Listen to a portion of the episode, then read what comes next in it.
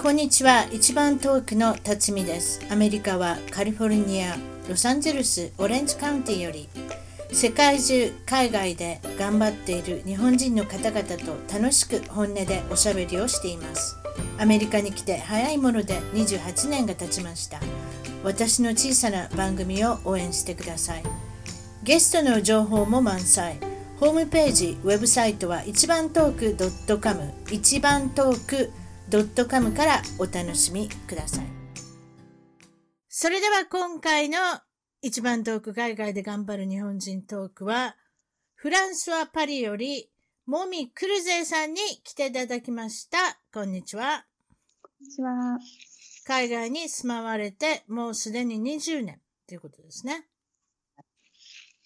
で、ロンドンに、この内訳はロンドンに5年間、フランスに15年間、合計して20年間っていう感じですか？その通りです。パリにいらっしゃるっていうことは、パリは、これはなんかそういうマンションみたいなところにお住まいなんですか？それともお家かなんかですか？パリは全部、まあ、ほぼアパアパートですね。アパートメントっていうんですか？そうなんですね。はい、で、エレベーターとかあるんですか？あります、あります。もちろん。あるんですか？あ、ないと、ないとこもあるんですか？そうですね。建物によってないところもありますね。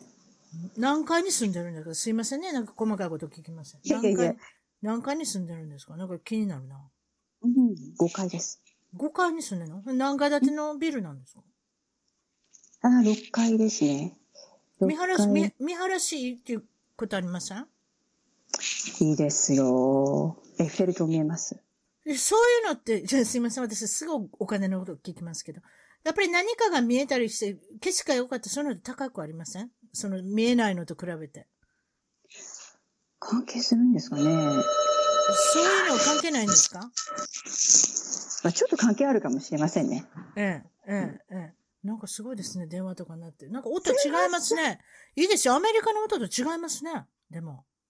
申し訳ございません。いえいえ、めアメリカの音と違うから楽しみましたけれども。そういうことですか？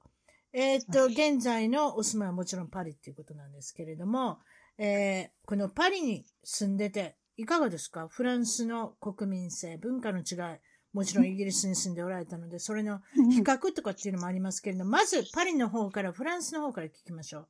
どんな感じですか、うん、あの、皆さん、例えばちょっとね、フランス人とイイギリス人と比べてみたときに、うん。多分日本人に人気が高いのって、どうしたんでしょうね？やっぱり英語を喋ってるイギリス人なのかな？もちろんフランス。ス語ができる人ってまずあんまりいませんからね。そういった意味では緊張する国なんじゃないですか、どっちかって言ったら。そうですね、緊張する国だと思いますね。やっぱり、うんうんね、一昔前まではやっぱりフランス語を喋れないと相手にしてもらえなかったなんて、先輩方の日本人の方から聞きますけれども。ええ、今は、うん今はそうじゃない？今相手にしてもらえます、今ね相手にしてもらえますとおかしいですけど。私が行った時も相手にしてもらえませんでしたよ。なんか嫌な顔されましたもん。私英語しかできないんですけど、とは言いませんでしたけれども。なんかちょっと、うんそうでもないですか今は？今ね、まあだいぶ変わって、あの、若いフランス人の人はみんな英語喋りたがるんですよね。何ですか？わからないですけど私もお店とかに行くと、フランス語喋るんですけど、うんなんか向こうからなんか英語で返してきたりして、あれ？みたいな。お、そうですか？そんなことない。やっぱりあれですかね？あの、ユーロドルになったからですかね？全部共通して。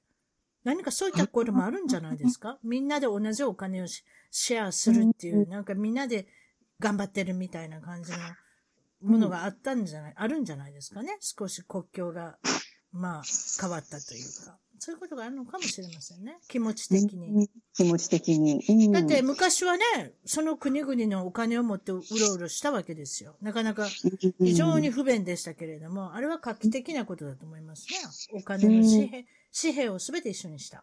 うんうん。うん。そうですね。なるほど。うんうん、で、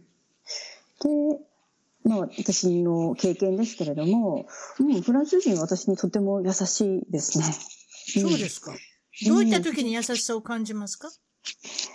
いや、すごくあの質問してもよく答えてくださりますし、えー道でちょっと、なんかちょっと迷ってたら、なんか声かけて、どうしたの？みたいな。あの、ちょっと助けを、ね、あの、助けをだ、助けてくれたりするんですね。う。うんん。だから、私はすごく印象がいいんです。で、まあ、まあ仕事の時もね、あの、フランス人と関わることとかもありますし、あの、本当に真面目に 対応してくださってて、うんあの、私は本当に好きなんですけどね。好きな国民性。うん。うん。なるほど。少し雑なところもあると。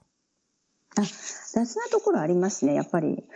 それは、なんか、フランス人がもともとゴール人、ゴール人ってフランスの前の、くあのフランスに、フランスっていう国、国名になる前のうん名前ゴール、ゴールって言うんです。ゴール人って言うんですけど、やっぱりゴール人っていうのはすごくあの、雑だったって聞くんですよ。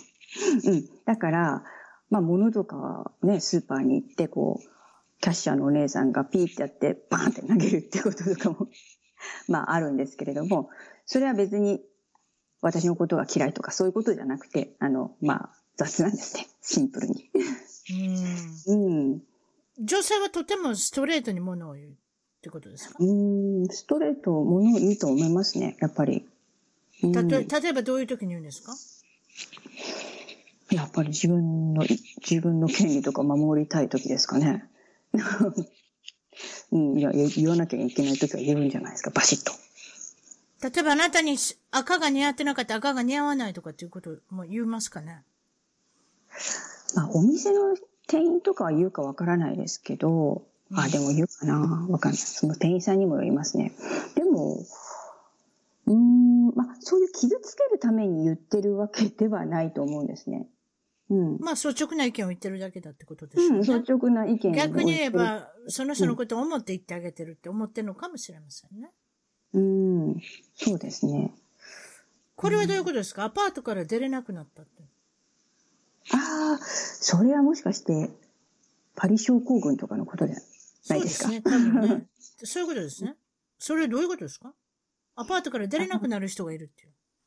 うん、それはですね、私はなったことないんですが、うんやっぱり、うん、フランスとかに憧れてきた女性、日本人の若い女性とかが、まあ、うんフランス語がうまく上、うん、話せる、話せるようになるまで、こう、なんていうんですかね、まあ、うん、なかなか友達ができなかったりとか、うん。うん、それからそういう、ね、あの、スーパーで雑なことを されてしまったとかで、私嫌われてるんじゃないかしらって思ってしまって、うん。そういう被害妄想がもう発展して、もう傷つくのが怖くなってアパートから出れなくなっちゃう人がいる、そういう女性が多いっていうことを、あの、こう、調べた心理療法の先生かな？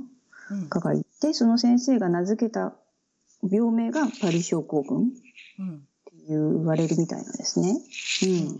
そういうことで、えーっと、まあ自分を主張するっていうね、国でもあるっていうことが非常に、まあ、あの、皆さんからよく聞きますけれど、それじゃあ今度はロンドンに行きましょうか。ロンドン。まあ、うんえーっと、いわゆるイギリス人の方、ロンドン、イギ、えー、まあイギリスですよね。いかがですか、うんうん、なんか、イギリス人はちょっと、はてなって感じの人種でしたね。私にとって。うん。はてなっていうのを説明してください。そしたら。ええあのですね、私、私が住んでたところはハムステッドってところだったんですけれども、はい。その地区で、あの、アソシエーションがあったんですね、住人の。はいはいはい。で、えっ、と、まあ、目的は、その、生活を円滑にするために、あの、ね、住民がこう、アソシエーションを作って助け合おうっていう目的でつあったアソシエーションなんですけれども、まうん。あ、そういうところでも、例えば、夜ちょっと出かけて一緒に食べるとか、うん飲む、そういうイベントがあって、うん。あの、私、ロンドンに初めて行った年、1年目、もう、すごくやる気で、あの、そういうとこ行ったん、行った、行って、あの、ね、同じ道に住んでる方とかに、ね、あの、お会いしたんですけれども、うんまあ、その時は、すごいフレンドリーなんですけど、うん。一旦その会が終わると、終わって、道で会って、あ、あの人知ってると思って、あの、はいとか言おうと思ったら、なんか、その人向こう側に 渡って私に、私とあの、こう、道ですれ違わないように、あの、したんですよ、その人が。なんじゃそりゃ。その人だけじゃないんですよと。思って、何と思って、はてなって。で、そういうのが、まあ、その人だけじゃなくて、また他の人あ、そう。他の人も。うん。がもう一人ぐらいいたのかなうん。いて、すごくなんかわわけがわかんないと思ってしまったんですね。はてなが飛んでしまって。どうしてだと思いますか？どうして？うん。いや、私にそんな会って、その人を引き止めて長話するっていうタイプの人じゃないので、うん。どう考えてもちょっとわからないんですけれども、ううんん、なんか、どうなんでしょうね。落ち込んでる人が多いですかね。だから、なんか、そんな人に、はいとか言って、あエネルギー使いたくないとか。ああ、そういうこと。あんまり社交的な感じじゃないってことですかね。いわゆる。うーん。もうそれだったら避けて通った方がいいと。うーん、そうかもしれませんね。う。うんーん。それで落ち込んでる人のお話をし、があるっていうことなんですが、落ち込んでる人をよく見るのは、これは絶対地下鉄だと。うん。なんかでも地下鉄の雰囲気ってそんな感じじゃないですか？まあ地下に潜るっていうこと自体が暗い感じがしますもんね。うん、そうですようね。ん。でもそれは、ロンドンであっても、パリであっても地下鉄はあるんでしょ？ありますね。似たような感じの人をよく見ますか？何か違いますか？やっぱりお国で。まあ、それはあんまり変わらないかな。うん。例えばどちらの方が、例えばロンドン、パリ、比べてどちらの方が居心地がいいですか？あの、その質問よく聞かれるんですよね。なんて答えたらいいかいつもわからないんですけれども、うん。両方の国に良いところがあって、うんまたちょっとね、難しいところもあるので、まあ私は両方知ってるから、ううんん、どっちかとは言えないんですけれどもね。ロンロンドンのいいとこを教えてください、そしたら。うん、ロンドンのいいところは、うん、やっぱり、何ですかね、スマイルが多いこところかな。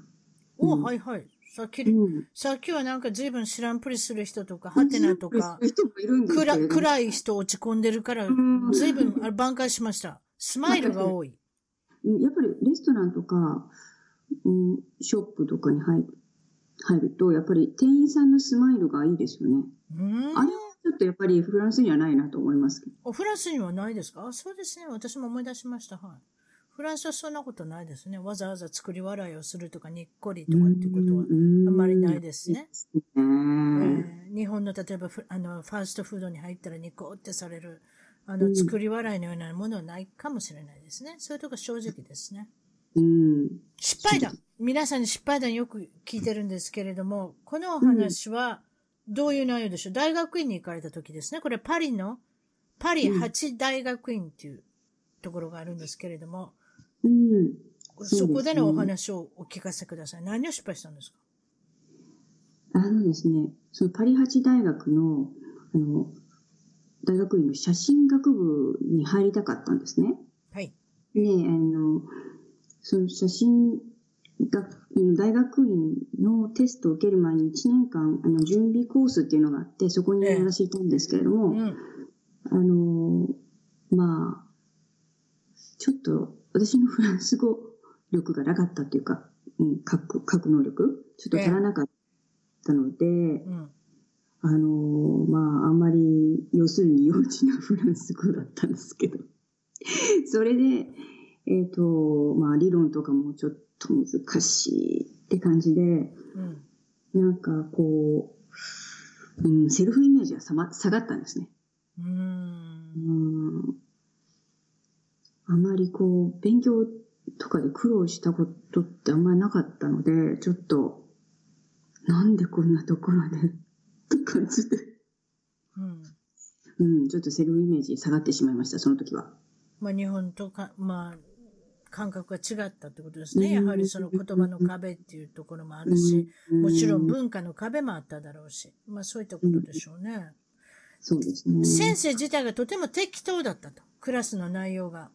うん。かなり適当でしたね。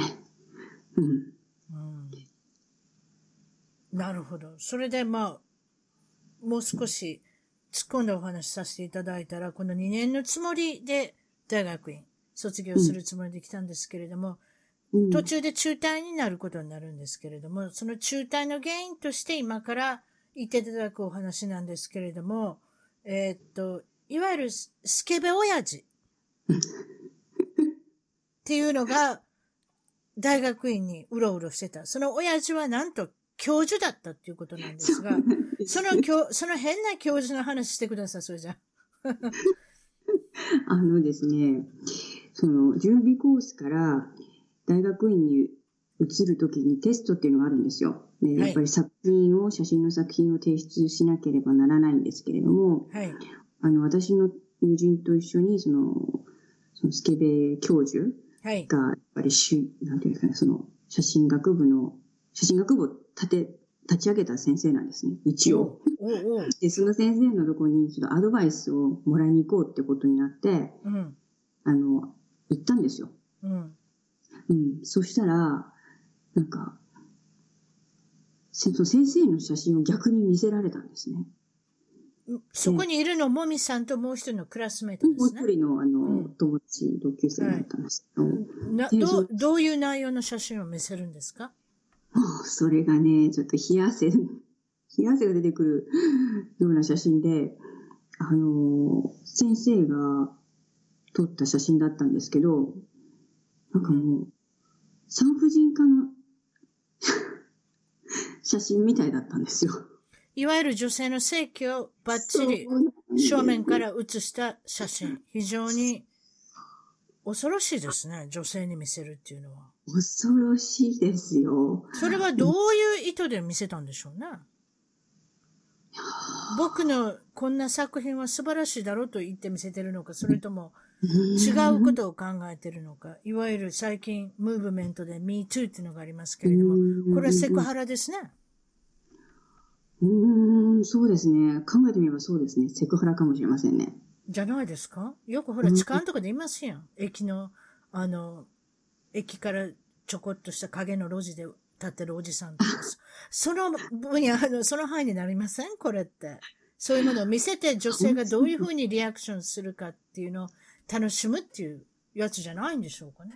あー、そっか。なんて言ったか覚えてます？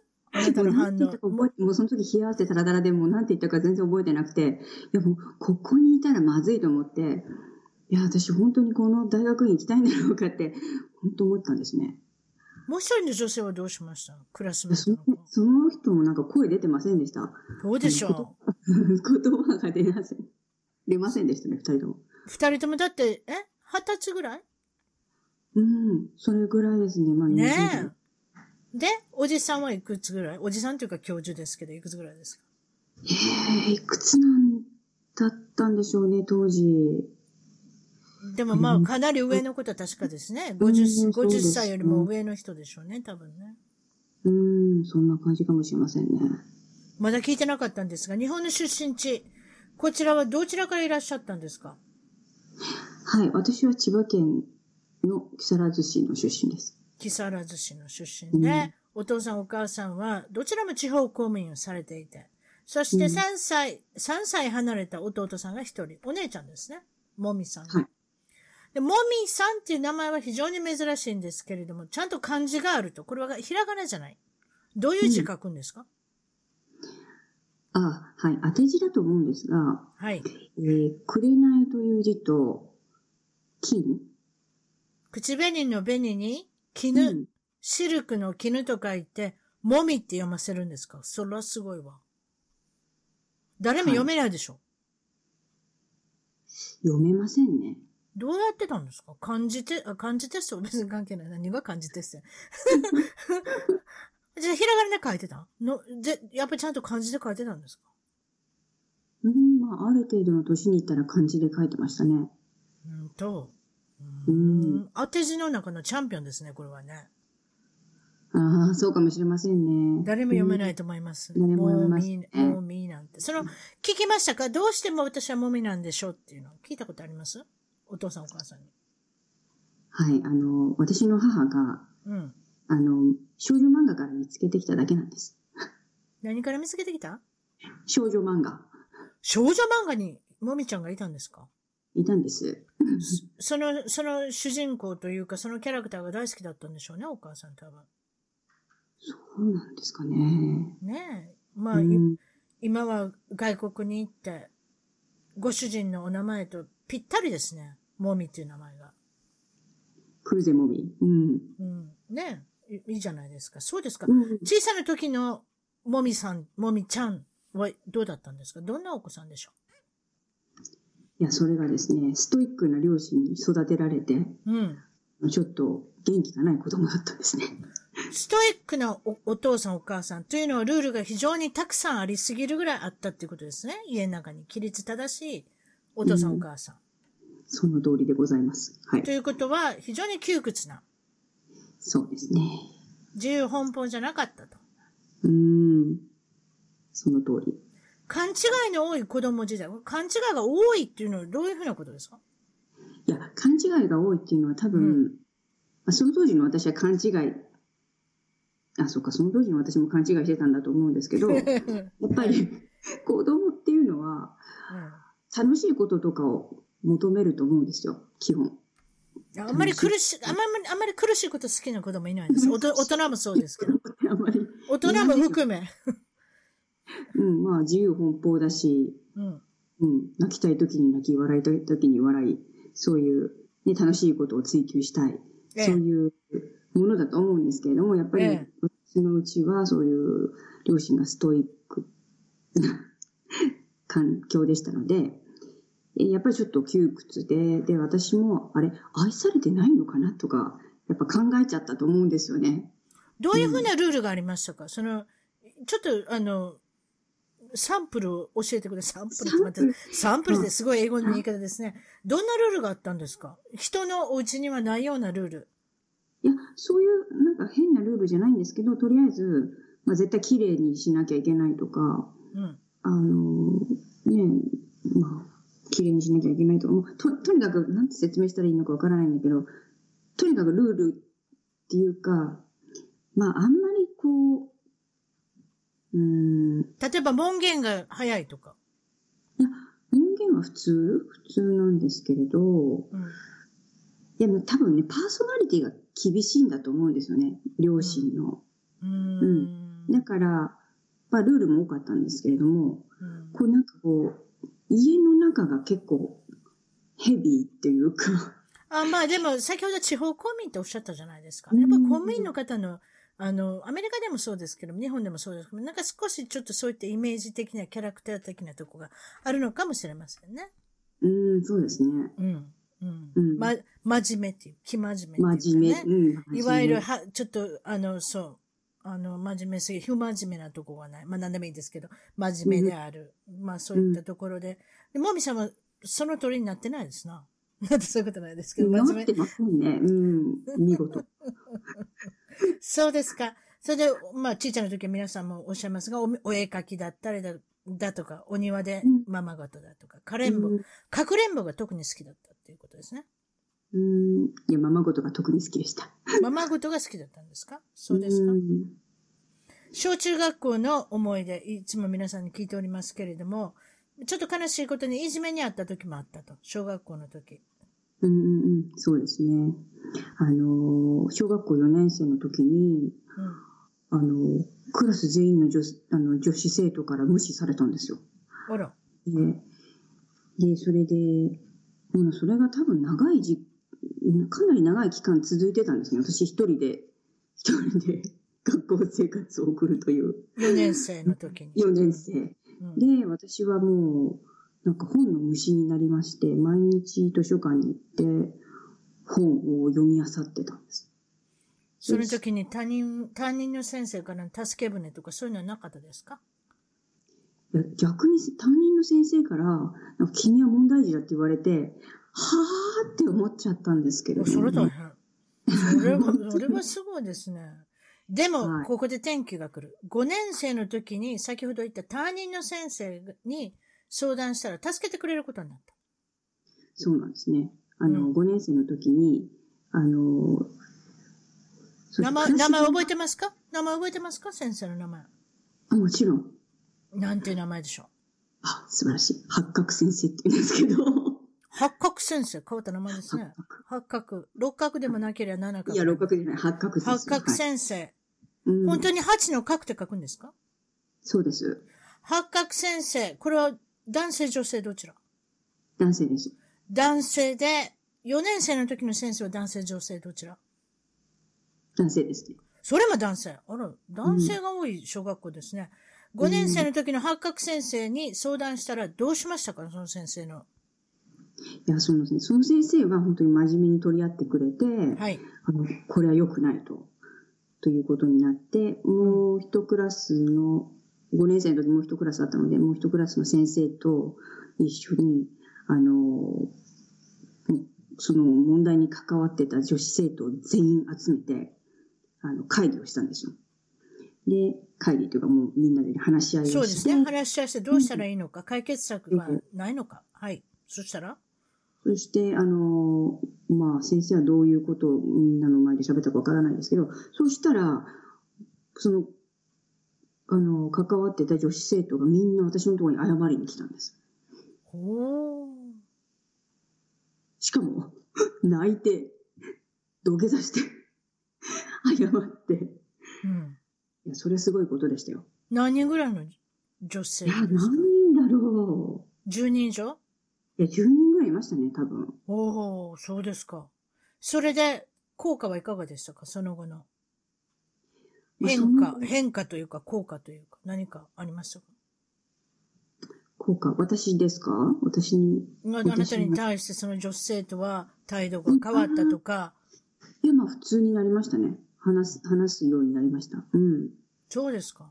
大きな出来事ですね。そう、まあね、多感な時ですから、ちょうど2桁に入った10歳、11歳というのはね、うんなかなか多感な時ですよね。まあ、ホルモンのバランスもいろいろあるだろうし、そういった意味ではね、そういうことだと思います。中学校に入ったので、えーっと、これはいじめの方が改善されたということなんですけれども、まだまだストイックなその両親の影響があったということなんですけれども、いかがですか？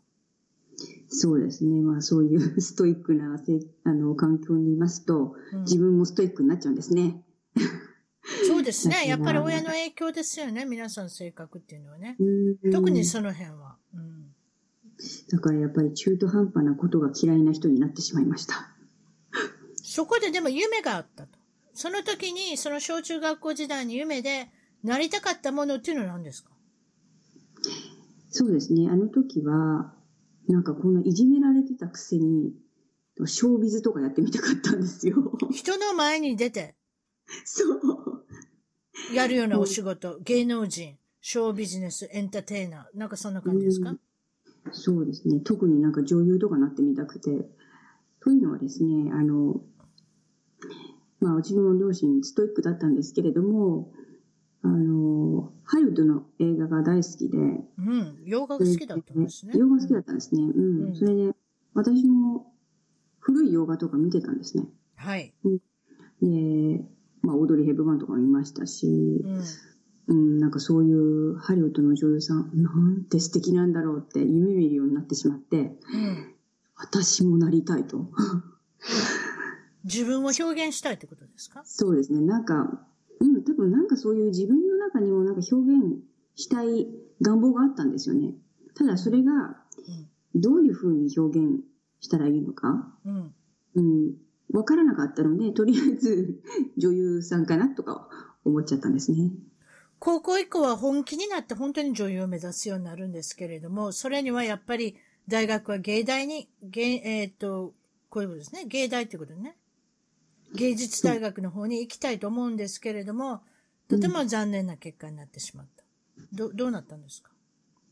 そうですね。あの、私、あの、日本芸術大学に映画学科というのがありまして、ええ。そこに行きたかったんですね。うん。で、だけどやっぱり落ちてしまって、まあ、うんテストとかはお OK だったんですけども、ん簡単ですけどね。あの、やっぱり実技とかで落とされて、うん。うん。そしてですね、あの、まあ、他の大学に行くことになってしまったんです。例えばその実技とおっしゃいましたけれども、俳優になる、例えば演技をする何かクラスとか取ってたんですか？全然、全然やってなかったの？全然ない。な、なんかありますやん。そういうなんか劇団員とか劇団なんとかとか、ねそんなには入ってなかったんですね。いや、なんか思いつかなかった。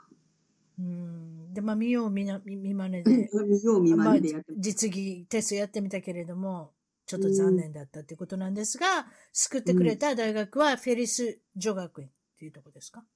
そうですね。で、大学に行かれたっていうことで、はいいわゆるお嬢様学校でとても有名なフェリスっていうクリスチャン系の大学ですね、多分ね、これ。うん、そうですね。で、二十歳になったもみさんは、えーアメリカ・フィラデルフィアになんと、海外の留学、これは語学留学の方ですか？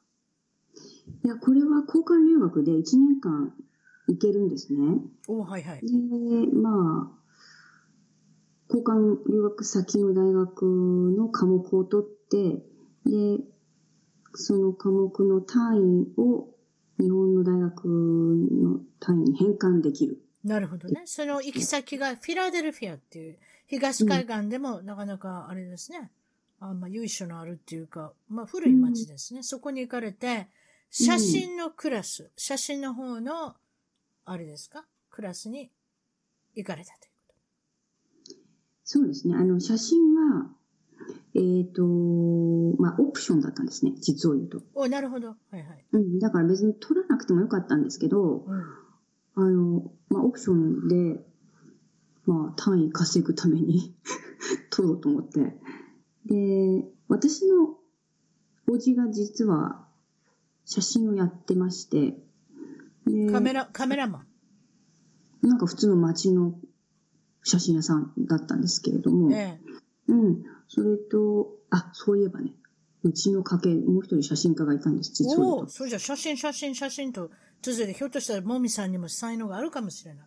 っていうか、ということで、そのクラスを取ったら、うん非常にハマってしまった。うーん、そうですね。何がそこで、もみさんにかん、あの、感じたことなんでしょう？何を影響さされましたか？うーん、なんかやっぱりこう、自分を表現することとか、あと、うん。やっぱり自分はすごい物語とかストーリーとかを考えるのが好きだったので、うん。あのーその年度末にやっぱり作品提出するんですね。うん。でその時に、やっぱり、モデルになってくれた女の子たちがすごく魅力的だったから、うんうん、それを、その子たちを撮ったんですね、写真に。うん。そしたら、まあ今見るともう、な、な、な、な、何みたいな写真なんですけれども、なんかその写真を見た私の友達が、いや、あんたしゃ、あの、才能あるよとかって言ってくれて、うん。私はそんなことひ一度も考えたことなかったんですね。ええうん。だけど、そんなことを言われてびっくりして、ええと思って。そうそう。そんなこと、そんなことがあって、えーじゃあやってみようかなっていう風になったんですよ。うん。うん。それがきっかけですね。その写真が褒められた内容なんですけれども、非常に興味あるなと思ったのが、作品展示会のその内容の写真は20代前半のコソボ、今、えーまあ、ユーゴですね。ユーゴの方の東ヨーロッパから来た移民の子供の、えー双子の写真を撮ったと。うん。その写真だったんですね。そうです。それカラーでしたか？白黒でしたか？うん白黒です。白黒の写真の面白みっていうのもあると思うんですが、いかがですか？うん。白黒でしか撮れない、うん、表現できないものもありますしね。うん。いわゆる深みがもっとあるっていう人もいますしね。カラー写真よりも。ああ、そうかもしれませんね。うん、その、その当時のカメラの種類覚えてますか？どんなカメラを買って持ってったんでしょその時はですね、あの、写真の先生と一緒に選んだ中古のカメラだったんですよ。う、お、アメリカで買ったんですか、アメリカで買いました。もう本当中古のカメラなので、そんな高くないカメラでニコンだったんですね。うん、でニコンの普通のマニュアル、マニュアルのカメラ？うん。それを買って、うん、やりましたね。うん。アメリカで人気ですね。ニコン。ナイコンって言うんです。あれ読み方おかしいですね。うんアメリカでナイコンって言うんですね、あれね。ニコン。なんでニコンって言わないのか知らないですけれども。でもとてもすごく人気のある、あの、ブランドですね。その次に、キャノンとナイコン、ニコン。なんかこの二つですかね。よく、あの、比較されるのは。うん。どちらの方が好きですか？今は。今はキャノンですね。そうですか。一応聞いてみました。はい。海外に興味を持ったきっかけ、海外に来た理由いろいろあると思うんですけれども、これは7歳の時に何か起こったということで説明してください。な、な、何がどう起こったんですか？あのですね、あの、私の家族の遠方の人で、えー日本人の女性なんですけれども、うん。アメリカ人と結婚した人がいまして、うん。その人が夏休みとかにあの娘を連れて帰ってきてたんですね。うん。で、その娘さんが私とほぼ同じ年、一つ下なんですけど。うん。それで、まあ、まあね、こんな田舎にこんな白人の子がいてびっくりなんですけど、びっくりしたみたいなうん。感じだったんですけども、しゃ、あの、喋ってみたいなって思ったんですね、まず。それで、また9歳の時に私の母が、あの、当時は珍しく、なんか英会話教室に入れてくれたんですよ。うん。うん、まあ、ね、当時とかってやっぱり、中学生にならないと英語って始めないですよね。珍しいですよね。珍しいですよね。いわゆるで私も珍しい一人ですけれども、同じ9歳、8歳ぐらいの時に英会話の教室に通いましたね。まあ、それはでも親の方針でしょうね。だって子供はそういうの思いつきませんもんね。うん、思いつかないですよね。急に英語が喋りたくなる、喋りたくなりたいように、あ、違った。なりたくなるように、あ、何を言ってるんだ。まあまあ、そういうふうに、英語が喋りたく、うん喋りたくなりたい。うんっていうんですか？まあそういったことってあんまないですもんね。だから多分、ね。お親がそういうふうになりたかったみたいな。でも子供にはそうなってほしいみたいな。そんなのがあったんかもしれませんね。うん、そうですね。うん。は、先ほど一緒おっしゃった、ハーフのお子さんとおしゃべりをする。その人は日本語も英語もできたんですか？そのお子さんは。英語だけですよ。で、その子と一緒に喋ってみたってこと？なんと、どうにかして、そういうことですか？そう、どうにかして。どうにかして、そのお子さんと。どうにかして。あ、だからそういうところに繋がったのかもしれませんね、9歳の時に。うん。ひょっとしたらその時にマミさんが言ったのかもしれませんね、お母さんにね。そういうことがしたいっていうことで。いやあと留学をしたいとか、将来的に。何かそういったことを言ったのかもしれませんね。うん。そうかもしれませんね。わかんない。あ、でもそんなことないかな。わからないですもんね。わからないうん、遠い外国のことなんて。でも、んそういう経験があったって小さな、その日本でそういった経験があったっていうのはす、まあ、影響したのかもですね。現在のお職業。め、現在のお仕事聞いてないんですけれども、何をされてますか？あ、現在の仕事。まあ私はフォトグラファーがベースとありまして、うん。まあベースそれと、あともう一つ、えー、ビジネスプロデューサーという仕事もちょっと始めているんですね。まずは写真家から行きましょう。写真家はどういったお写真を撮られてるんですか？主だって。あなたの得意とする分野は。私の得意とする分野はとてもニッチな産業で、あの、キッズファッションですね。キッズの。子供服の、えー、お写真を撮って、これ宣伝用かなんかですか？宣伝用、カタログとか、うん宣伝用でもありますね。うん、なるほど。まあ、そのお仕事を関係なくにしたら、うん。どうやった、どういった分野で撮るのが大好きですか？日頃。そうですね、日頃。うーん。まあ、あとは、仕事ではなかったら、またアーティストのフォトグラファーとして、うん。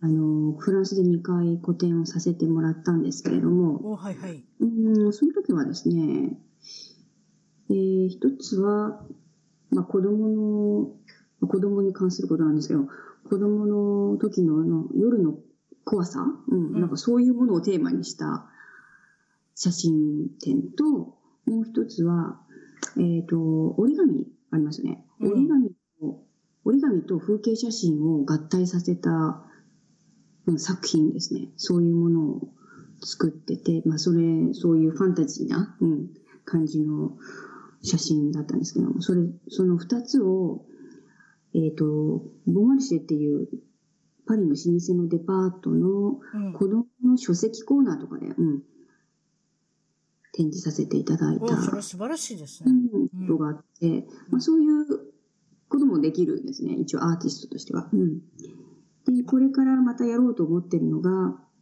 私がそのコソボの女の子を撮った後に始めた作品が、その6枚から9枚ぐらいの、まあ6枚かな、の綴りの写真であのストーリーを作っていくんですね。うん。うん、そういうストーリーテリングのうん写真シリーズ。うん。これをまたやろうと思ってて、うん、まあこれは子供とかっていうテーマに限らないで、もっと大きな、うん、範囲の、うん、テーマを使ってやろうかなと思ってます。写真家の方にちょっとお聞きしたいんですけれども、キッズファッション、子供服、子供の写真を撮るときに一番気を使うこと、例えばリラックスさせること、どういった風にしたらいい写真が撮れますか？ああ、それはですね、私のテクニックでは、はいお。母さんに私の隣にいてもらって、うん。あのいろいろ頼んでもらうんですよね。こうしなさい、ああしなさいってあれですか？いわゆる、あの、ディレクターかなんかになってもらうわけですか？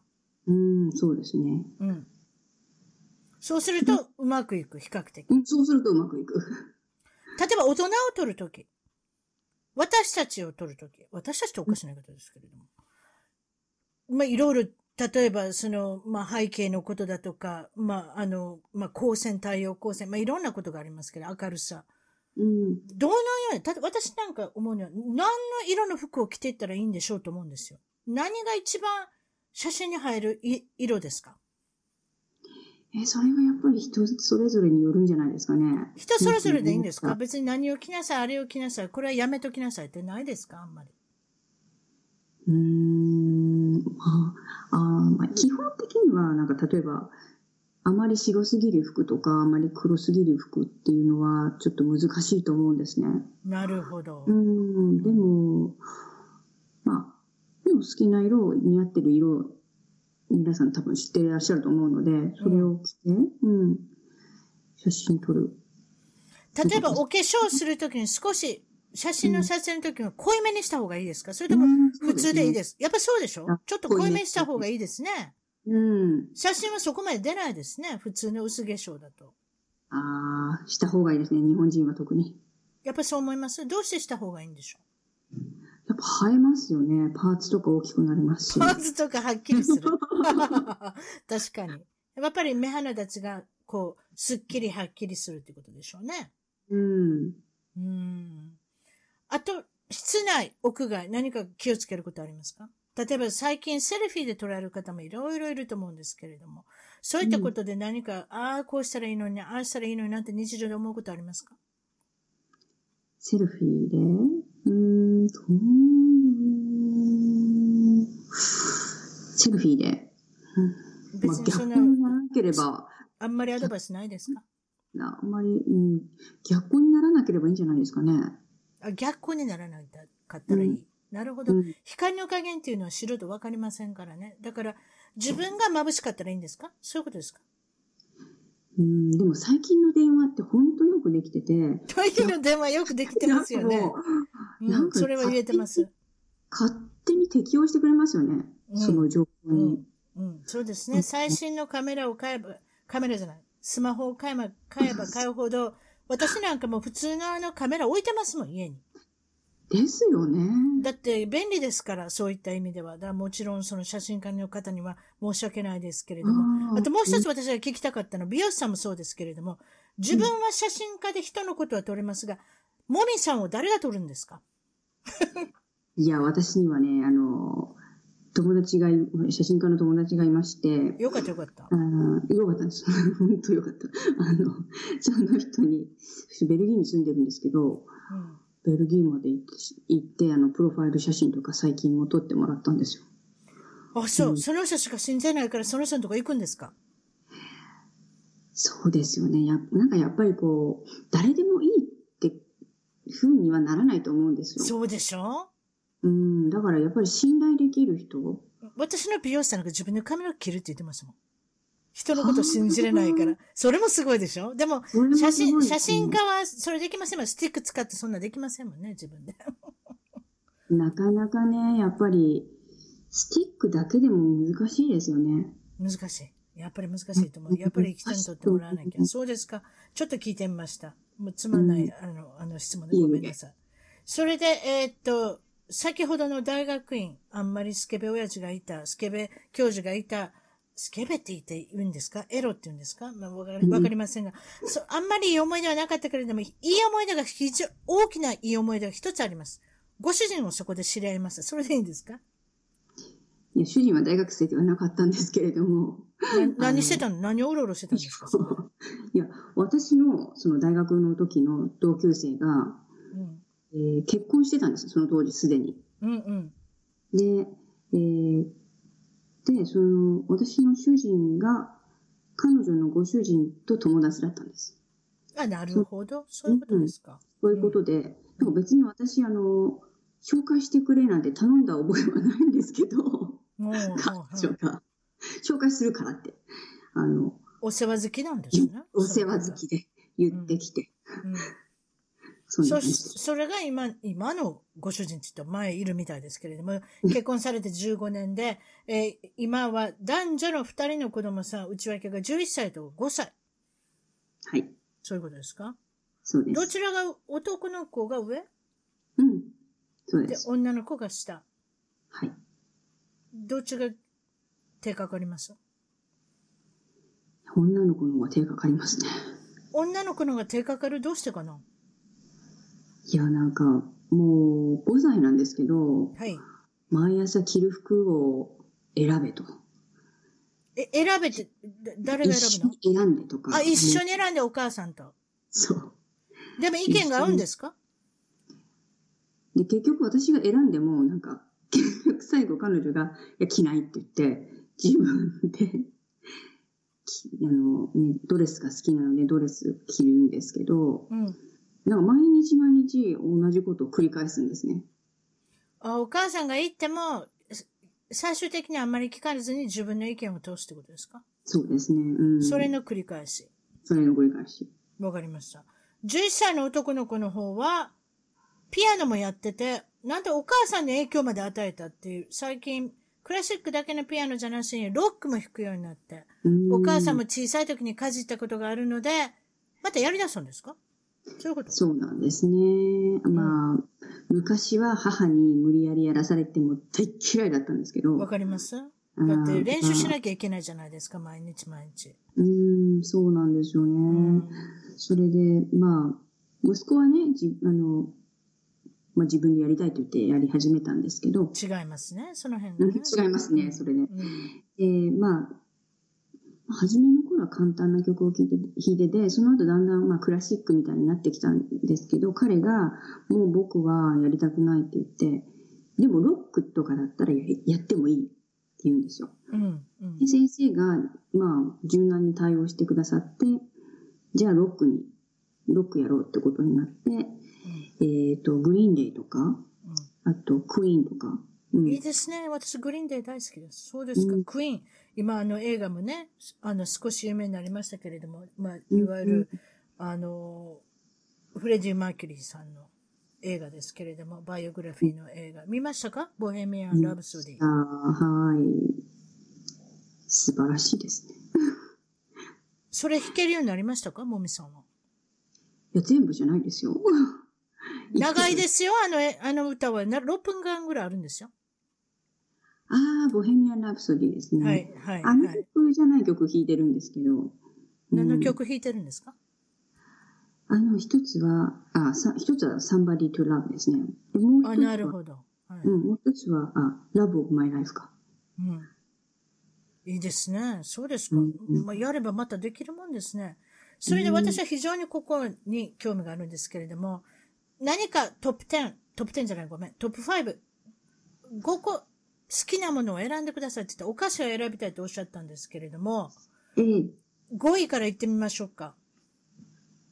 5位はショートケーキ。これどうしてショートケーキなんでしょう、うん、やっぱり日本人にとってショートケーキってやっぱりお誕生日のケーキじゃないですか。確かに。特にいちごのショートケーキ。いちごのショートケーキ。うん、うんやっぱり思い入れがありますよね。そうですね。次は、思い出がどうがある、思い出があるかどうか知りませんけど、4位は私の好きなミルフィーユ。うん、はい。ミルフィーユ。いわゆるあの、カスタードクリームが入ったら美味しいですよ、何でも。うん。サクサクして美味しいですよね。そう、パイのあの感じとね、サクサク感とあの、あの、なんていうんですかね、カスタードのあの、まろやかさというか、美味しいですよね。もう一番好きかもしれません。それで3位がレリジョン。これ何ですか？あのですね、シュークリームの中にクリームが入って、それが2段になってるんですよ。もう一回、ちょ、ちょ、ちょ、もう一回言って。もう今ちょっと想像、想像しますか？シュークリームの中に何が入るんですか？クリーム？あ、先、中にそれ、さらにクリームが入って、それ、うん、それで、えっと、あの、もう一つが、まあ、大きくて、もう一つ上の方が小さいんですよ。うん。で、ね、その形が、えっ、と、修道女に似てるってことで、ああの、その、レリジョン、宗教。うん、宗そうそういう名前がついてる。これフランス、フランスのお菓子。フランスのお菓子。3, 3位がシガレットクッキー。シガレットっていうのはタバコ、葉巻型のクッキー。うん。これは、まあ、日本人であれば、はい。知ってると思うんですけど、ヨックモックから出てるシガレットああ、ヨックモック。ああ、素晴らしいですね。あの、缶に入ったやつ。うん。あバターケートのやつですね。バターケート。うん。これが2位。で、1位が、注目の1位は、トラヤの羊羹。うん。さあ、羊羹でも種類があります。私はサイトに行きました。トラヤのサイトに。はい、な、うん、これは何が好きですか？どの分が好きですか？いろいろありますよ。まあ、いろいろあるんですけど、まあ、スタンダードなところで夜の梅。夜の梅？それがいいんですか、うん、そこ、それは人気ですか？うん、まあ、ロングセラーじゃないですかね。トラヤのなんと、創業開始されたのは室町時代の後期からだそうです。すごいでしょ？サイト、サイトに行ったんです。サイトに行って会社概要とか見たんです。さすがですね。下調べ。いやー、でもボタンを押して羊羹出てきませんでしたけどね。クリックしてボタン、ね、クリックしてなんかそういうものが出てきて嬉しいなと思って、小倉羊羹か何か食べたいなと思ったんですけど、そういうわけにいかないですね。アメリカにいるから羊羹なんて本当に口に入らないので、本当大変。そうですそうですか。将来の夢、展望、抱負、いろいろあると思うんですけれども、先ほどおっしゃったその、まだ説明しておられませんでしたけれども、ビジネスプロデューサーの方で、今回、催し物、イベントがあるっていうことなんですけれども、まず、このイベントプロデューサー、何をされてるんでしょう？あ、そうですね。これはですね、私がこうやっぱりロンドンとかで会ってきた女性起業家の人とか、まあ、日本でもあった女性起業家、うん、で、まあ、この人の才能とこの人の才能を掛け合わせたら、なんかまたもっといいものができるんじゃないかっていう視点でやってるんですけれども、うん。うん。で、今回の今企画してるパリリトリートっていうあの美容講座なんですけれども、それもロンドンから、そしてとあの日本から女性起業家の人を呼んで行う、あの、美容セミナーなんですね。うん。うん。まあそうすることで、まあ彼女たちのビジネスにもまあ相乗効果みたいなものが出ますし、うん、またそのことを使って誰かをね、幸せにしていく、社会貢献ができるっていうふうにつながっていくと思うので、まあ、始めました。うん。まあ、いわゆるフランスに来てからの新たなチャレンジっていうか。新たなチャレンジですね。そういうことですね。それ、まあ、それから、まあ、将来の展望としては、まあ、どんどんそういった方の、えっ、ー、と、プロデューサーの方の、方もどんどん広げていきたいということで、うん、有能な女性二人をコラボさせて何かイベントができるんではないかっていうことですね。そうですね。で、今回行われるのが5月の25日と26日、この両日で、リトリート、内容はどういうふうなことになりますか？美容ということを少しおっしゃいましたけれども、どういった内容で、うん、あのイベントの方参加できるんでしょう？そうですね。こちらの方は、まあ、今までは外側だけのケアが、まあ、美容っていうとね、外側だけのケアが主流だったと思うんですけれども、やはりそれだけだと効果が出ない。うん、だから、その効果が出ないのは、どうしてななんだろうっていうことを、まあ、私自身も考えたり、うん、それから今回一緒にお仕事させていただく美容研究家の小畑陽子さんっていう方と一緒にま考えた結果、それはやっぱりセルフイメージの低さから来てるんではないかっていうことになったんですね。うん、で、まあ、このことは、まあ、小畑さん、小畑さんと私がロンドンにいた時に一緒にやった美容講座っていうのもあるんですけれども、まあ、そこからもうちょっと発展させて、うん、もっとこの内面のことをあの改善できる人が必要だってことに気がついて、で日本であの意識改革コンサルトをされている古橋真理さんという方がいらっしゃって、はい、でその人の意識改革をこの美容に使えないかってピンとひらめいたんです。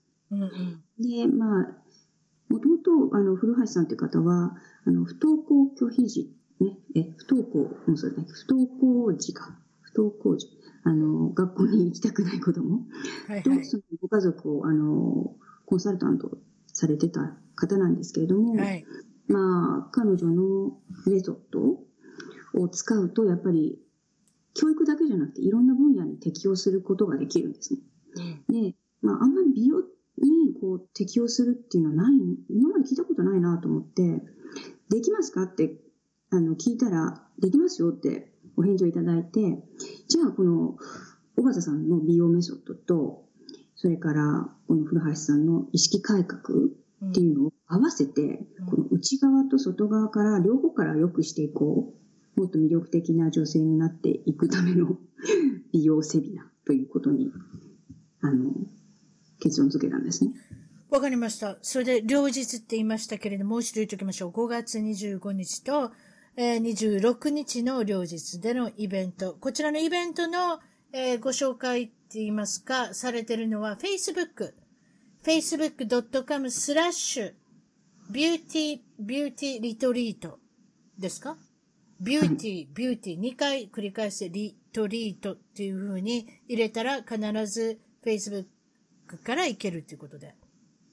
ちょうどいいですか、はい、もちろん私の方の一番トーク .com、一番トーク .com の番組のゲスト情報の方にリンクを付けさせていただきますので、それでそこからクリックして申し込みをされるっていうのが一番いいと思います。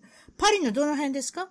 これは、私はわかりませんけど、パリのどの辺って言われたところで、どこかわかりません。ニッチもサチもわかりませんけども、一応言っておきましょう。分かってる方には分かってると思います。どこですか？パリの。